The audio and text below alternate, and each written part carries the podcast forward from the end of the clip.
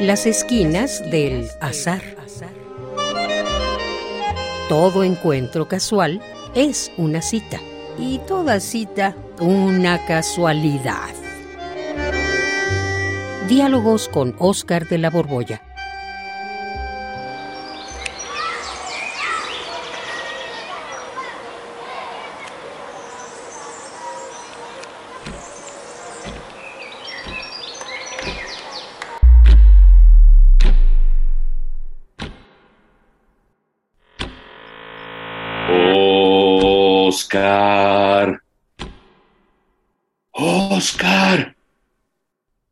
Escucha. Oye. Oscar, escucha. Sí, Juan. Te dije que íbamos a hacer el experimento de detener el tiempo. Ay, hijos. De veras que sí, ¿eh? Ay, ay, mira, mira esa hoja suspendida en el aire como si fuera un colibrí. ¿Y ese ciclista? ¿Viste? Está detenido, pero no se cae. Sí, te lo dije, Juan. En la imaginación se puede parar el tiempo y hacer que el presente se extienda, que dure mucho. Es un truco que le aprendí a Marcel Proust. Para parar el tiempo, dejas al personaje a la mitad de un acto, en el arco de un brinco, y retacas páginas y páginas con todo lo que le pasa por la cabeza al personaje. Pues sí, recuerdo ese comienzo de En busca del tiempo perdido de Marcel Proust. Pero, ¿como para qué, Borbolla, quieres eh, el tiempo tú? Digo, una cosa es Proust y otra de la Borbolla. No, pues sí, nos colocan en distinto lugar del librero por cuestión de apellidos, pero pues mira, quise detener el tiempo para que podamos platicar del futuro al que ya llegamos. No, no, no, no, no, no, ¿cuál ya llegamos? Para el futuro, el futuro siempre está por llegar. Y si llega, es que ya se hizo presente. Y si ya llegó, que es presente, pues se vuelve inmediatamente, inmediata mismo se vuelve pasado. Y uno lo ve alejarse, alejarse. ¿Cuál futuro? Sí, sí, Juan, así es generalmente. Pero, mira, se me metió entre ceja y ceja que quiero platicar del futuro que ya llegó hoy y que hace mucho esperábamos. Y quiero que platiquemos en un presente ancho, no un presente instantáneo, sino un presente al que le quepa mucho.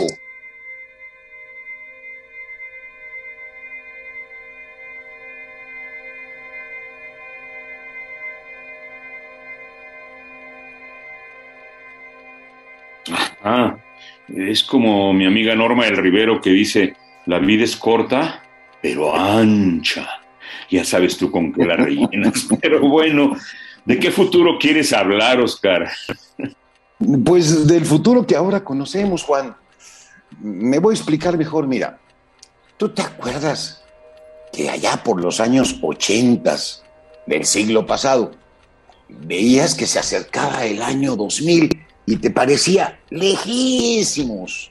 Uy, sí, cómo no. Pero es más, yo nunca creí que fuera a llegar el año 2000. Era una fecha así como lejanísima, yo hombre del siglo XX. no, no, no. ¿Y alguna vez te imaginaste cómo sería? Pues tenía mis ideas. Tal vez suponía ciertas cosas que según yo habrían de pasar. No, no, no, realmente no. Bueno, y, ahora que lo conocemos, que conocemos lo que ocurrió realmente, ese futuro fue como te lo imaginaste. Ay, no, no, no, Oscar, para nada. En los años 80 del siglo pasado, yo era un jovenazo. Es más, yo decía que me iba a morir como a los años, como a los 50 años de edad, que eso sería alrededor del año 2000.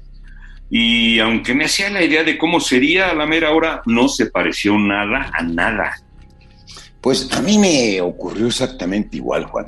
Me hice un montón de ideas y leía, pues libros de prospectiva, y en ninguna aparecía, por ejemplo, la, la popularización del Internet, ni las transformaciones profundas que se dieron en la vida social, pues a causa de las redes sociales y eso por no mencionar la cantidad de personas, además lamentablemente muy próximas, que murieron y que no entraban para nada en mis expectativas. Ay, sí, pese a lo previsto fue una sorpresa total. Ya te entendí. Mi vida realmente se fue por otra parte. Hoy comparto mi vida con otra persona, tengo otra... Estoy definitivamente en otra tesitura, en un camino que, pues la verdad, yo no me lo esperaba ni me lo imaginaba, ¿no? Pues fíjate que a mí me ocurrió no lo mismo, sino lo mismísimo.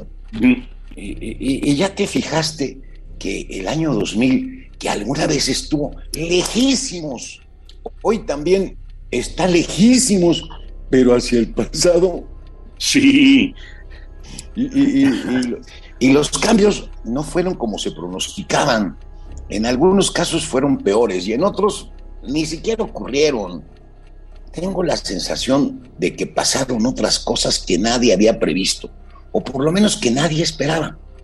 ¿Tú alguna vez te imaginaste que en un solo aparato del tamaño de una cajetilla de cigarros, aunque más delgadito, pudieras traer teléfono, agenda, televisión, cámara de fotografías, videos, tu correo, que estuvieras amistado y también enemistado, ¿eh?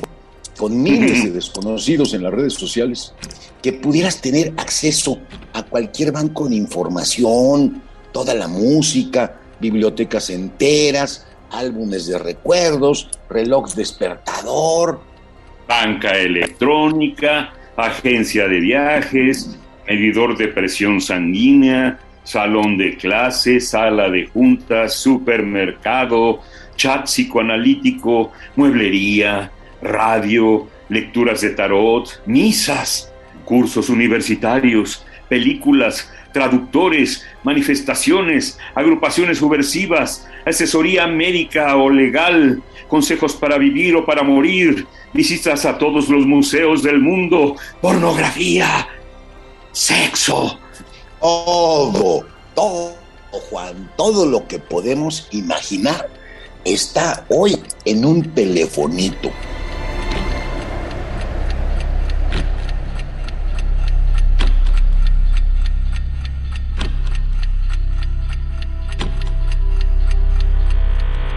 del que no sospechamos, pero para nada de existencia, allá en el año 2000, que se iba a poder comprar y vender, conseguir todo lo que se puede necesitar y no necesitar.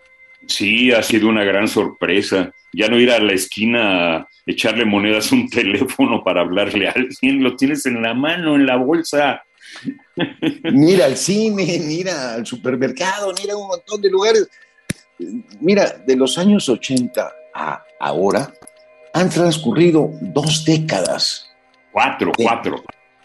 No, de los años 80. Ah, sí, cierto, cuatro. Claro, pues sí. Es que ahí me andan sumando mal las cuentas. ¿Te imaginas desde aquí, desde hoy, 2022, en este momento detenido, en el presente que hemos ensanchado para platicar? Pues quisiera platicar ahora sí del futuro, futuro de lo que ocurrirá en tan solo tres décadas. ¿Qué habrá ah. pasado, Juan? ¿O qué pasará para el año 2050? Mira, Oscar, una cosa sí es segura, para el 2050 ni tú ni yo vamos a estar aquí. Ay, está muy canijo llegar a los 100 años, Juan. Aunque algunos casi lo logran, ¿eh? Mira, la muy querida poeta Dolores Castro llegó a los 98. Y otro también, pues no sé si tan querido, pero yo lo apreciaba mucho. El estridentista, este Germán Lizar Subide, alcanzó 100, años en unos pocos meses. Pero tú y yo, mi querido Juan. de Germán Lizar Subide que él vivió tres, que él iba a vivir tres siglos nació a finales del 19, vivió todo el 20 y se murió a principitos del, del 21. Sí. Ay, ay, ay. No, yo tampoco creo. ¿eh? ¿Qué crees que pasará en México o en el mundo para el 2050? se acabará el agua dulce, el calentamiento global habrá terminado con todo, habrá viajes comerciales a la Luna, a Marte, ya habrán ocurrido la Tercera Guerra Mundial, existirá todavía los libros, la literatura, se habrán alcanzado computadoras autoconscientes. Ay, qué preguntas haces, Oscar de la Borgoya. Pues mira, permíteme que me detenga en una de estas cosas que me atañe íntimamente, los libros. O sea, hablo de los libros al estilo de Gutenberg, los impresos. Hay una tendencia a favor de los libros digitales. Por ejemplo, según los datos 2020, el libro digital era solo el 5% en España. O sea, el 95% de los libros eran libros físicos. Según esto parece que no, pero en la misma nota también se decía que de todo lo que se lee en España, solo el 4% son de libros comprados. Lo demás son descargas, PDFs y cosas de esas. ¿Quién sabe si habrá libros para el año 2050? Pero la preocupación está formulada, ¿eh? Bueno, el libro dices, pero la literatura, ¿tú crees que haya buena literatura? Sí, ahí sí estoy seguro, Juan. Mira, eh, no es la literatura, porque eso siempre existirá. A mí lo que me preocupa es si habrá buenos lectores, o mejor aún, si habrá lectores. Ay, claro, Oscar, yo pienso que siempre habrá lectores. Pues esa es una de mis dudas grandes. ¿Y sabes en qué la basó? Pues sí, ya lo sé, en tu pesimismo de siempre. No, no, no, Juan. Mira, hay dos géneros literarios relativamente recientes que están ahora muy en boga. La minificción y la novela gráfica. Y conste, no niego que en ambos géneros haya autores con mucho mérito literario.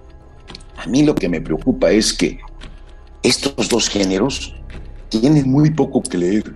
Hay muy pocas frases por página y, los globitos de las novelas gráficas pues están acompañadas de demasiado dibujo.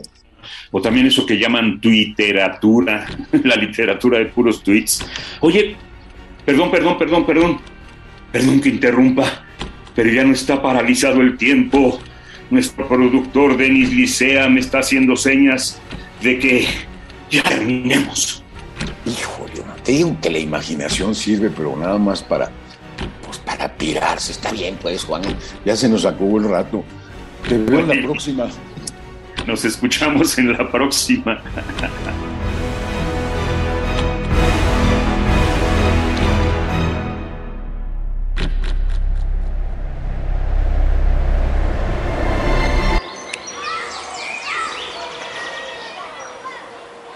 Radio UNAM, en colaboración con la Facultad de Estudios Superiores Acatlán, presentó Las esquinas del azar. Todo encuentro casual es una cita y toda cita una casualidad. Voces, Oscar de la Borbolla y Juan Stack. Producción y realización, Rodrigo Aguilar y Denis Licea. Radio UNAM, Experiencia Sonora.